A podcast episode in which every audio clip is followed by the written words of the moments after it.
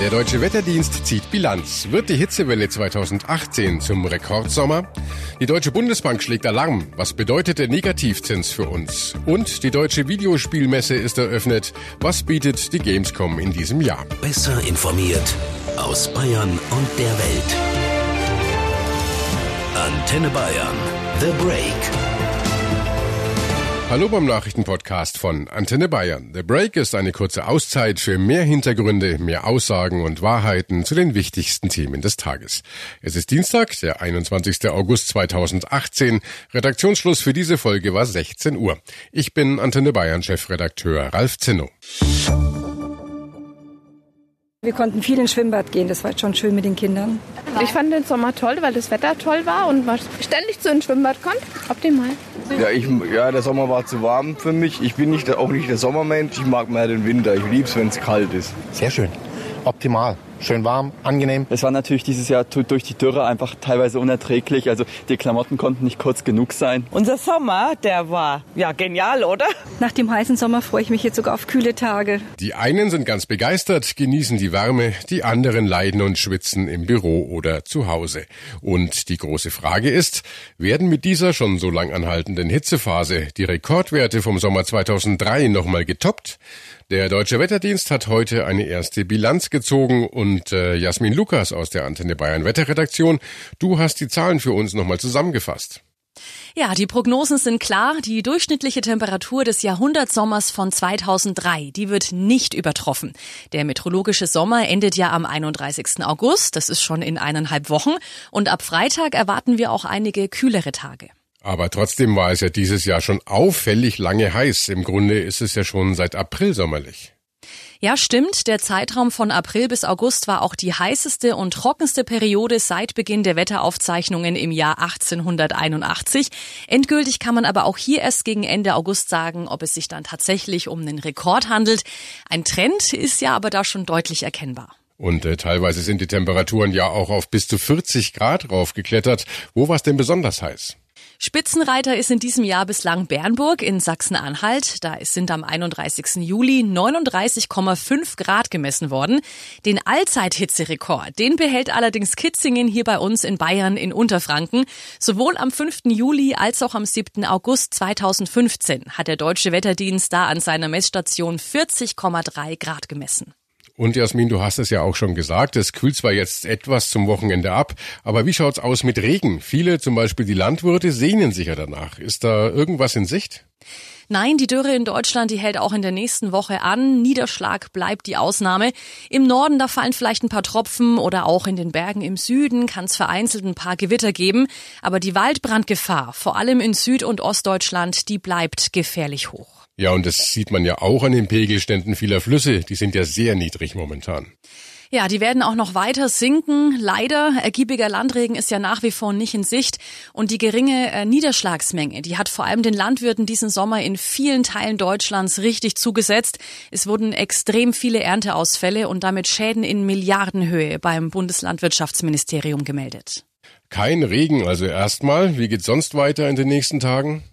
Ja, in den kommenden sieben bis zehn Tagen zeigen die verschiedenen Wettermodelle kein Ende der Trockenheit. Am Alpenrand und an den Küsten von Nord- und Ostsee, da kann es äh, endlich den ersehnten Regen geben. In weiten Teilen des Landes bleibt der aber aus. In Bayern bekommen wir dieses Wochenende zwar einen Temperatursturz. In den meisten Orten bleibt es bei unter 20 Grad. Es wird wechselhaft mit Schauern. Aber danach, also zu Beginn der neuen Woche, wird es wieder milder und es sieht dann nach einem schönen, aber auch trockenen Spätsommer aus. Am Freitag also zumindest etwas Abkühlung und äh, die heiße Hochsommerphase, die scheint vorbei. Harte Zeiten für Sparer. Wie die Deutsche Bundesbank jetzt bekannt gegeben hat, schmilzt unser Vermögen täglich. Der Grund Minizinsen und Inflation, die unser hart erspartes Geld auffressen. Julia Wendel aus der Antenne Bayern Nachrichtenredaktion, das gab's so in dieser Art ja noch nie. Korrekt. Wegen der niedrigen Zinsen nimmt der Wert der Sparvermögen in Deutschland in Verbindung mit der Inflation erstmals nicht mehr zu, sondern ab. Während es auf Erspartes keine Zinsen gibt, steigen die Preise immer weiter. Schon zu Anfang des Jahres lag die Inflation bei 1,6 Prozent. Das heißt, das Geld auf dem Konto verliert an Wert.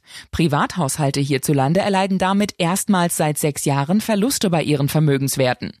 Auch Wertpapiere wie Aktien und Anleihen lagen im ersten Quartal im Minus. Selbst das Mini-Plus bei den Lebensversicherungen konnte das Minus nicht mehr ausgleichen. Keine Zinsen also auf Tages- und Festgeld, zu Jahresbeginn auch noch Verluste an den Börsen. Was sollen Sparer jetzt mit dem Geld machen, damit das Ersparte nicht weiter schrumpft? Das Sparbuch kann es ja wohl kaum sein. Nein, bloß nicht. Die Sparkasse in Berlin zahlt zum Beispiel nur 0,01 Prozent Zinsen, in Hamburg nur 0,03 Prozent. Das macht bei 5000 Euro gerade mal mickrige 50 Cent beziehungsweise 1,50 Euro Zinsen im Jahr. Gleichzeitig verliert das Geld aber bei 1,6 Prozent Inflation 80 Euro an Kaufkraft. Also macht ja ein Tagesgeldkonto auch keinen Sinn mehr. Das Tagesgeld ist natürlich als flexibler Notgroschen sinnvoll, aber steigert den Wert natürlich nicht.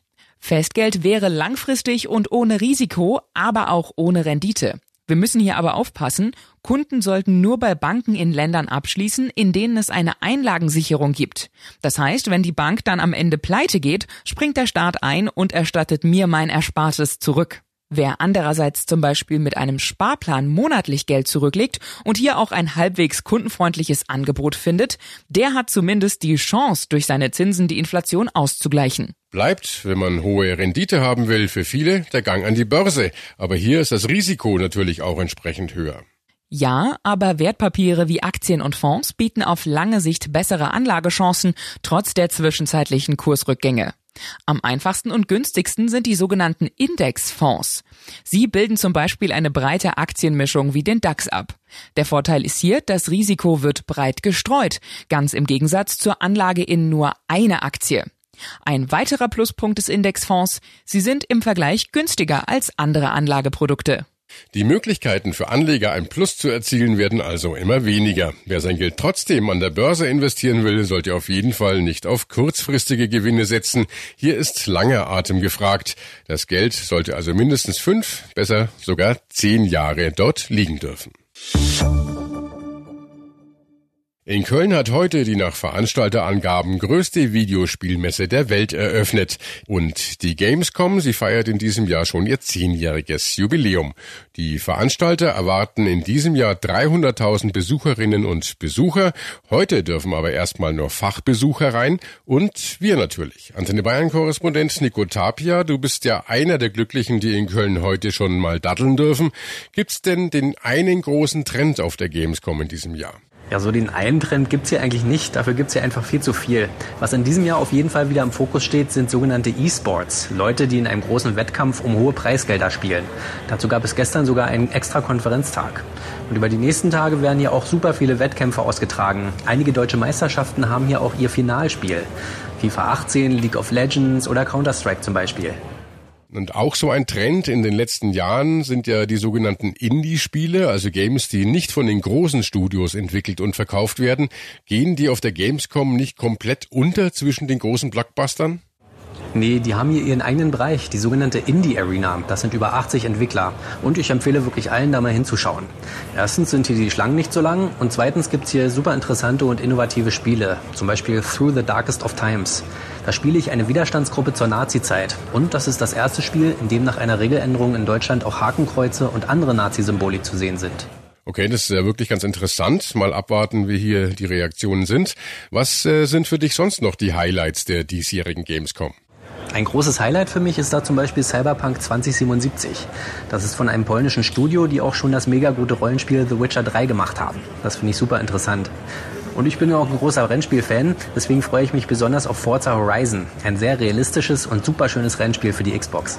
Also alles, was das Gamerherz begehrt. Danke Nico. Und äh, wer selbst vorbeischauen möchte, ab morgen sind die Tore in Köln für die Öffentlichkeit geöffnet. Dann kann man sich bis Samstag ein eigenes Bild machen. Das war The Break, der Nachrichtenpodcast von Antenne Bayern am Dienstag, den 21. August 2018. Ich bin Chefredakteur Ralf Zinno. Antenne Bayern. Besser informiert. Jeden Tag. Zu jeder vollen Stunde auf Antenne Bayern. The Break. The Break